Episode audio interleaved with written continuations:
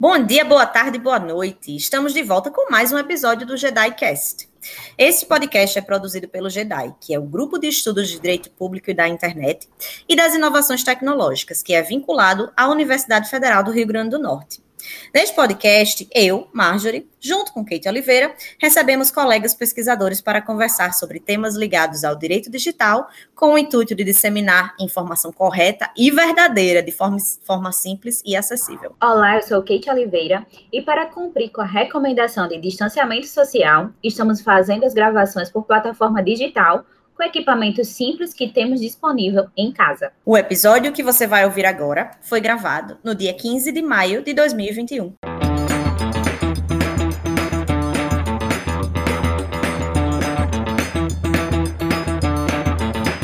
No episódio de hoje, vamos conversar sobre direito digital e as políticas de privacidade do WhatsApp.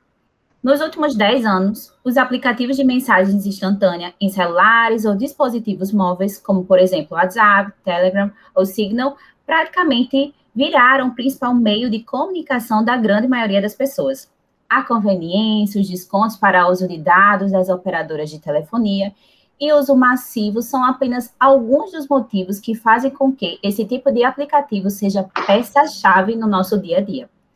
Além disso, existe o fato desses aplicativos serem entendidos como gratuitos, apenas exigindo que o usuário aceite os termos de uso, que muita gente nem lê e, se lê, não entende. Esse falso entendimento de gratuidade esconde simplesmente o motor que tem movido a revolução tecnológica do nosso tempo, qual seja o dado pessoal como moeda bastante valiosa, fato que foi explorado nos documentários Privacidade Hackeada e Dilema das Redes, ambos do Netflix. Quando o usuário aceita os termos de uso e política de privacidade daquele aplicativo, ele diretamente dá acesso a muitas informações pessoais que muitas vezes sequer imagina para aquele aplicativo, bem como pode estar consentindo que suas informações possam ser compartilhadas com outras empresas. Isso por si só já pode gerar um grande problema legal, mas que fica piorado quando grandes empresas de tecnologias, as chamadas Big Techs, possuem um monopólio de vários produtos e integram os dados entre suas plataformas, como é o caso do Facebook, quando compra o WhatsApp e o Instagram. Recentemente, o WhatsApp lançou uma atualização em sua política de privacidade para fingir adequação às leis de proteção de dados no mundo, obrigando que os usuários deem um consentimento expresso com relação ao tratamento de dados feito pela empresa. O que chamou a atenção foi o fato do WhatsApp deixar claro que poderá compartilhar dados coletados com o Facebook para fins comerciais, e isso tem gerado muita polêmica. Assim, se você ainda não concordou com ela até hoje, 15 de maio de 2021, dia em que estamos gravando o JediCast, o aplicativo irá desativar as funcionalidades até que você concorde com seus novos termos e, após algumas semanas, você ficará impedido de usar o WhatsApp. Por isso, iremos conversar sobre quais os possíveis impactos para o direito digital das mudanças na política de privacidade do WhatsApp. E assim, temos a satisfação de conversar com Rafael Valença, que é membro da Advocacia Geral da União, recentemente designado para trabalhar no jurídico da Autoridade Nacional de Proteção de Dados, ANPD, e também pesquisador do GEDAI. Maravilha. Então, para início da nossa conversa, né, esse é um tema tão quente aí que está na cabeça de muitas pessoas. Eu queria pedir para Rafael explicar para os nossos ouvintes o que seria uma política de privacidade e qual a diferença entre políticas de privacidade e termos de uso de um aplicativo. Bom dia, pessoal. Bom dia, professoras Marjorie e Kate. É um prazer estar aqui nesse espaço, aprendendo com pesquisadoras vocacionadas e ter a oportunidade de discutir um tema tão atual e tão controverso. Inicialmente, por serem documentos extremamente importantes na relação entre as empresas e o consumidor e o usuário, esses documentos eles têm finalidades específicas e eles têm características em que pesam semelhantes, é conteúdo bem distinto. O termo de uso ele se destina a informar, a noticiar ao usuário quais são as regras, quais são os termos para utilização daquele site, daquele aplicativo, daquela plataforma, digital, onde você, titular, onde a gente, usuário, é, fornece nossos dados. Ele é equiparável, em termos genéricos, ao famoso contrato de adesão. E por que ele é equiparável ao contrato de adesão? Porque ali nós só temos a oportunidade de, na maioria das vezes, concordar com o conteúdo que foi ali disponibilizado pela plataforma, pelo aplicativo, pelo site. Não temos uma margem de negociação, não temos ali como, como é, acordar com o site especificamente algo sobre as nossas características, os nossos desejos ali, quando acessamos aquele produto, quando acessamos aquela plataforma, aquele aplicativo. Por sua vez, a política de privacidade, como o nome já bem diz, é o modo, é o documento que expressa a forma de de proteção, a forma de tutela da privacidade naquela relação entre o usuário e a empresa. E o que, que a política de privacidade lá geralmente informa? Como os seus dados, como os, os nossos dados eles serão coletados, como eles serão armazenados, com que eles eventualmente serão compartilhados, para quais finalidades, de que modo a criptografia ou outras tecnologias elas são incidíveis ali para proteger o conteúdo das conversas, o conteúdo da divulgação dos seus dados. São documentos extremamente importantes e, infelizmente, na sociedade da informação que vivemos hoje, tão dinâmica, são pouco lidos, são pouco acessados em si. Perfeito, Rafael. Bem importante a gente fazer esse esclarecimento inicial que gera tantas dúvidas, né? Principalmente quando a gente está em meio a essa nova política de privacidade do WhatsApp. Então, queria que você comentasse um pouco quais seriam, de fato, essas mudanças nessa nova política e o que a Lei Geral de Proteção de Dados a nossa LGPD fala sobre o uso e o compartilhamento dos dados pessoais dos usuários. Perfeito, Kate. É essa é uma questão muito importante e muito controversa, porque o WhatsApp, ele anunciou a mudança da sua política de privacidade no início do ano, e ela não foi bem aceita, tanto aqui no Brasil quanto fora, o que gerou a prorrogação da vigência, né, da alteração da política de privacidade. E o que de fato nós temos nessa política de privacidade que tem gerado tanta polêmica assim? Quando você acessa o seu aplicativo, o seu WhatsApp, seja pela, pela modalidade, seja por qual, qual, qualquer que seja o dispositivo, você ali, ao colocar suas conversas, colocar suas informações, você confia que essas conversas elas serão guardadas, que elas serão privadas. Ou seja, somente terá acesso a pessoa que escreve, a pessoa que lê, as pessoas envolvidas diretamente na relação que ali está sendo travada através da plataforma. E o que o WhatsApp trouxe de novo? O WhatsApp, por meio dessa alteração da política de privacidade, agora informa que os dados que serão travados, que serão informados, que serão disponibilizados para as empresas, eles serão compartilhados também com, os outro, com as outras empresas que, integram, que integram o grupo econômico do Facebook. Como vocês bem sabem, o Facebook ele é um grupo econômico que ele abarca diversas empresas, dentre elas desde 2014, é, o WhatsApp também, e o Instagram, por exemplo.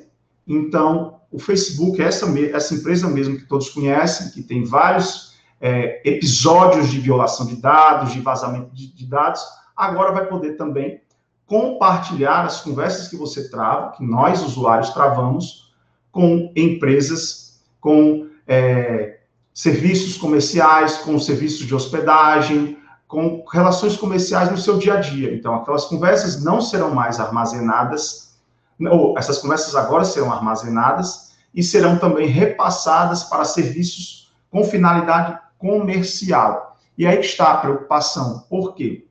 Quando você dita uma alteração, quando você dita uma modificação de uma política de privacidade, você está modificando a forma de tutela desses dados, de tutela dessa informação, da tutela da sua própria privacidade. Quando você acessou esse aplicativo, você partiu do pressuposto ali para uma relação de confiança, de boa fé, que essas conversas elas não seriam armazenadas para finalidades que não sejam as que, aquelas que você consentiu, que você permitiu.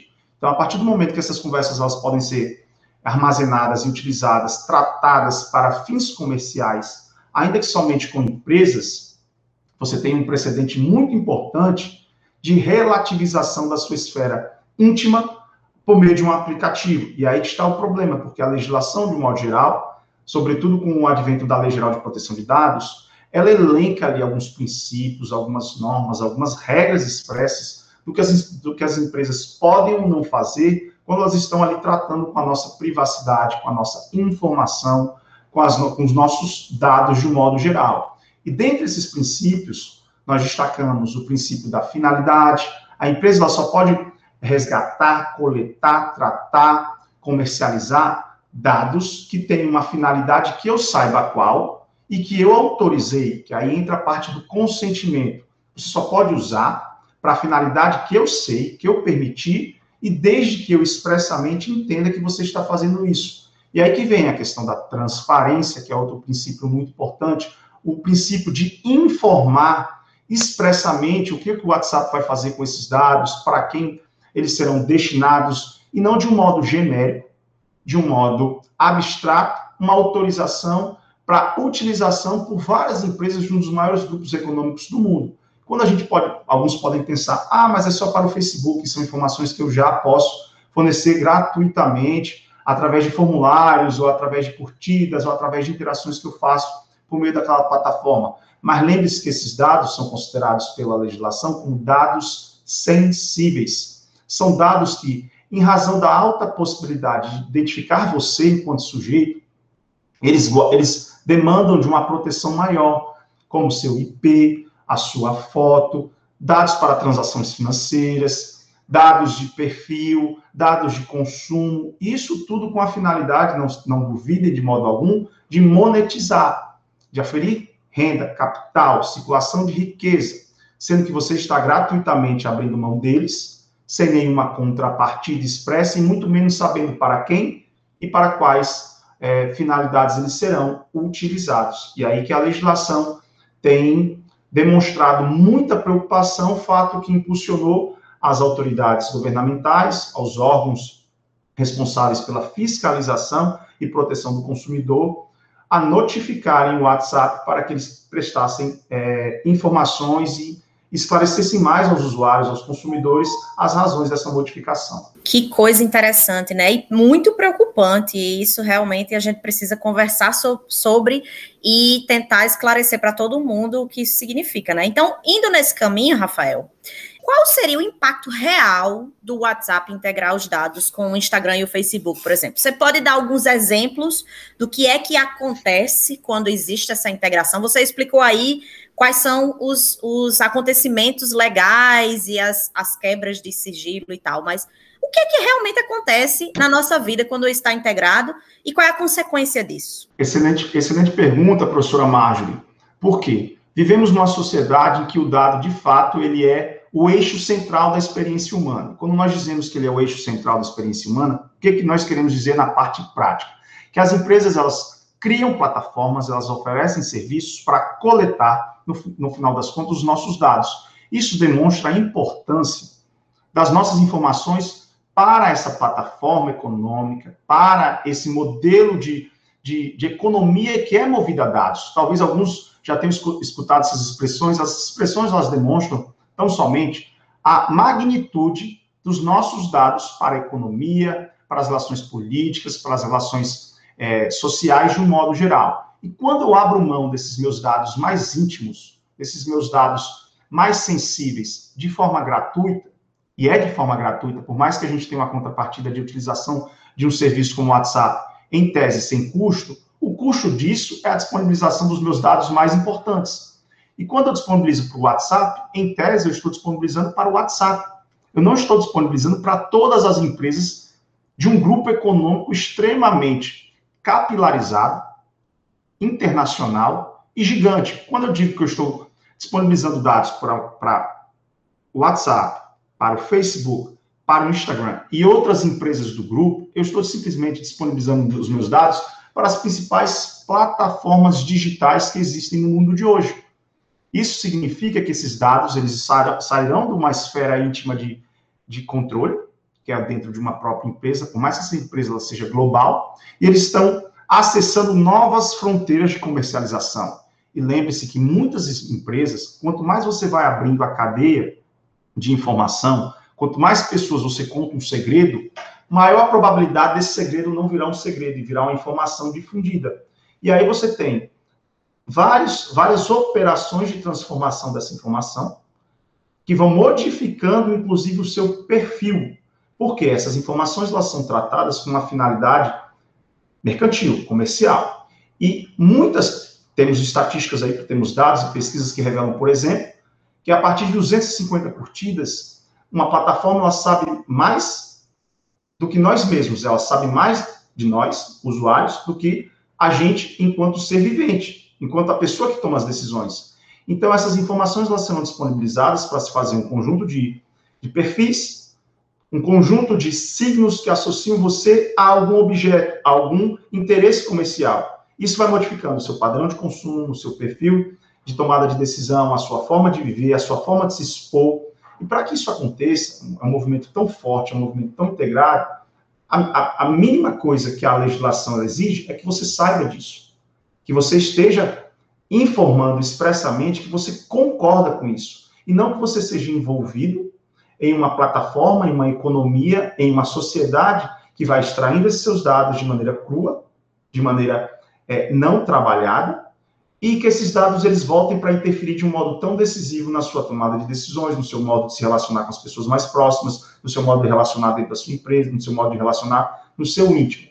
Então, quando você libera esses dados para empresas com, com a capilaridade, para empresas que têm um, um acesso internacional, um acesso transnacional, isso significa que você está abrindo efetivamente as porteiras de um mundo que você não tem um mínimo controle, de você não ter uma mínima previsibilidade do que, do que pode acontecer. Excelente explanação, Rafael. Fico muito contente né, com a forma como a gente consegue abordar esse tema, difundindo todas as repercussões que essa nova política vai impactar no nosso dia a dia, porque de fato praticamente todos nós fazemos uso desse aplicativo, né? E para a gente fechar nossa conversa, né? qual, qual seria, né, como usuário final, ele poderia se proteger efetivamente desse tipo de mudança? Porque, de fato, é, é surreal, né, as mudanças que, que estão acontecendo e a gente tendo que ser obrigado a aceitar para continuar utilizando o aplicativo. Então, nesse contexto que a gente aceita ou não aceita, senão a gente está excluído, né, eventualmente da plataforma, como é que você identifica é, as repercussões disso na proteção dos cidadãos, né? Que realmente o WhatsApp ele virou o principal meio, né, de comunicação não apenas empresarial, né, mas do nosso dia a dia. Então, uma plataforma digital eminentemente econômica, mas que virou a plataforma do, da nossa comunicação diária. Então, como você interpreta, como o cidadão, como ele pode se proteger disso? É, excelente questionamento, professora Kate. Por quê? Porque o WhatsApp hoje talvez ele tenha mais dados. Quando eu digo WhatsApp, eu digo WhatsApp e o grupo econômico do Facebook, que o próprio Estado, que o próprio Estado brasileiro. E quem detém dessas informações, ela, de um modo geral, vai criar maiores ferramentas de dependência.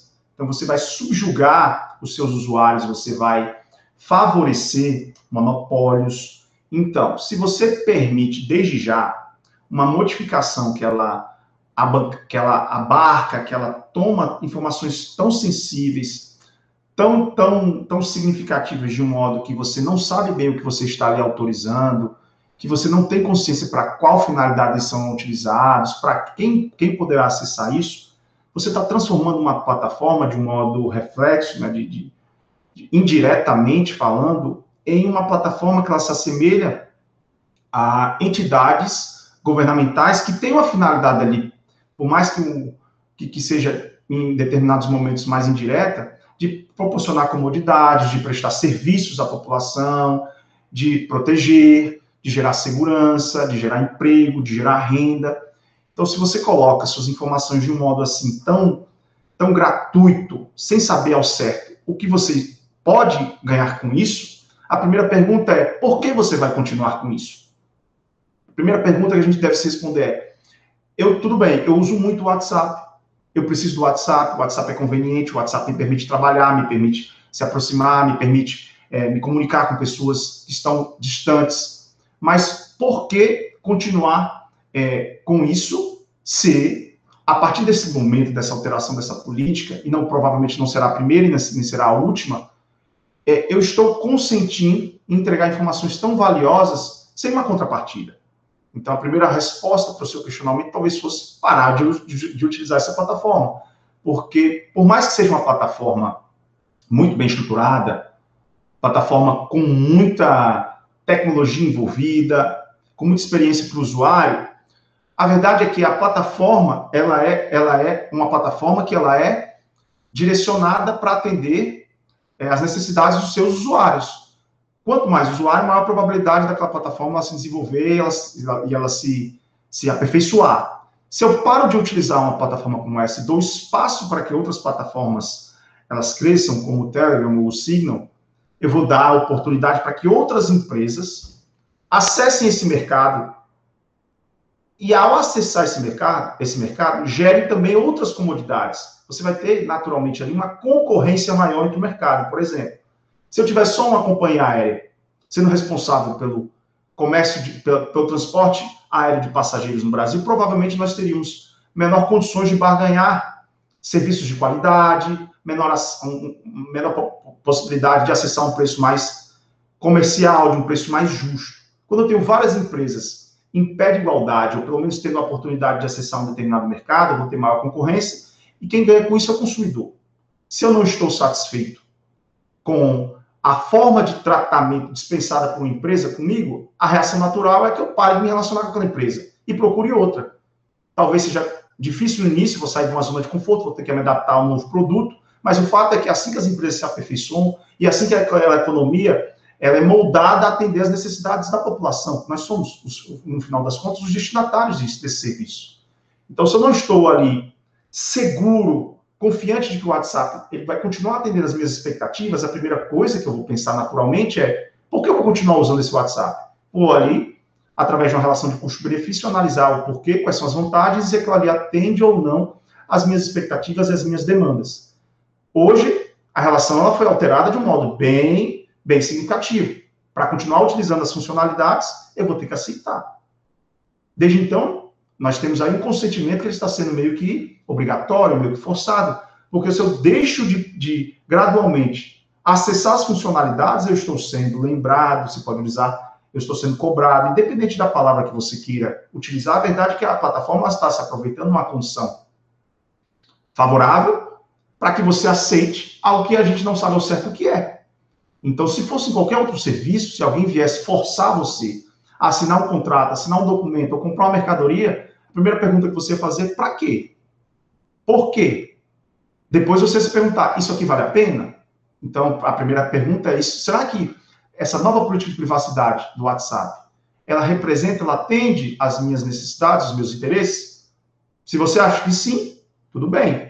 Se você acha que não, tudo bem. Só temos essas opções? Não a organização, a sociedade civil, as autoridades governamentais, elas já entenderam a magnitude dessa discussão, a controvérsia, e elas adotaram uma terceira via, que também é uma terceira via, é uma via que, que principalmente na sociedade brasileira, a gente não utiliza, que é a via da irresignação, que é o do protesto, da manifestação, dizer assim, olha, isso está mal esclarecido, WhatsApp, preste mais informações, esclareça melhor. E foi esse o mote que motivou, o mote que impulsionou o WhatsApp agora a prorrogar novamente a vigência da política de privacidades, retirando ali, acatando algumas orientações, algumas recomendações que foram ditadas conjuntamente pelo Ministério Público Federal, pela Autoridade Nacional de Proteção de Dados, pela Senacom, ou seja, os órgãos, as entidades responsáveis pela regulação, pela proteção da, da informação, da tutela dos dados, pela proteção do consumidor, para que o WhatsApp preste mais esclarecimentos, que no final das contas é isso que nós queremos. Eu quero entender o que você está oferecendo no WhatsApp, eu quero entender o impacto disso na minha vida, para eu poder sopesar ali com clareza, com transparência, munido das informações minimamente necessárias, se eu vou ou não continuar utilizando esse serviço, ou se eu vou migrar para outras plataformas, que existem, pessoal. Essas outras plataformas existem. Eventualmente, se uma empresa ela é sancionada no mercado da tecnologia que nós vivemos hoje, se ela passa dois meses, um mês sem funcionar, tivemos exemplos aí de decisões judiciais que sobrestaram, que suspenderam o funcionamento do WhatsApp, o que aconteceu? Vários milhões de pessoas, várias milhões de pessoas migraram para outras plataformas, como o Telegram. Agora, no mundo todo, isso é um movimento mundial. A, a política de privacidade não entrou em vigor ainda no Reino Unido, não entrou em vigor ainda na União Europeia. A Índia questionou, outros países questionaram também. E o que, que aconteceu?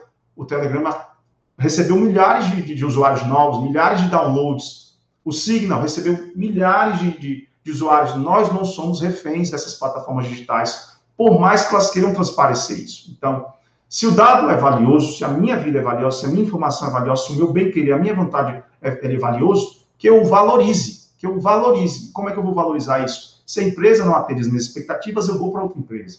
Eu não vou deixar ali que as empresas elas comandem sem respeitar nossos mínimos direitos, as nossas mínimas vontades, ou que elas nos informem daquilo que elas estão fazendo e por que elas estão fazendo. Rafael, eu não podia concordar mais com você. Inclusive, eu queria deixar aqui registrado que eu, particularmente, não uso o WhatsApp. Eu sou adepta do nosso velho amigo e-mail e estarei com ele, porque com ele eu consigo controlar para onde meus dados estão indo. E com essa explicação maravilhosa que você acabou de dar aí para os nossos ouvintes, espero que todo mundo tenha se sentido confortado com essas explicações e, e esclarecimentos. Eu queria convidar você para fazer, fazer suas palavras finais, que a gente está se encaminhando para o final do nosso podcast. Ok, professora. É, como uma forma de, de, de fechar só queria exaltar novamente essa perspectiva. Em uma sociedade da informação, em que se busca a transformação digital, nós somos os comandantes, nós somos os protagonistas. Então, se você não está satisfeito com um serviço, com um modo de compartilhamento, com um modo de disponibilização de algum produto, procure outro que o atenda.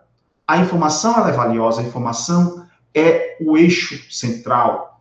Então, valorize essa informação, valorize a sua vontade, valorize os seus direitos e busque é, defendê-los a todo custo. Porque, infelizmente, as empresas não estão preocupadas com a proteção da nossa privacidade, as, as empresas não estão preocupadas com a proteção dos nossos dados, elas não estão preocupadas com a nossa vontade, mas elas estão sim preocupadas em monetizar, em capitalizar e lucrar. E após esse bate-papo super interessante, com bastante conteúdo de valor, acho que conseguimos deixar vocês com um gostinho de quero mais. Então, em nome do JEDAI, agradecemos a audiência, a presença da minha parceira Marjorie, a presença de Rafael, que muito nos engrandece com sua fala, sua experiência, e aguardem os nossos próximos episódios. A Rocha vem com a gente.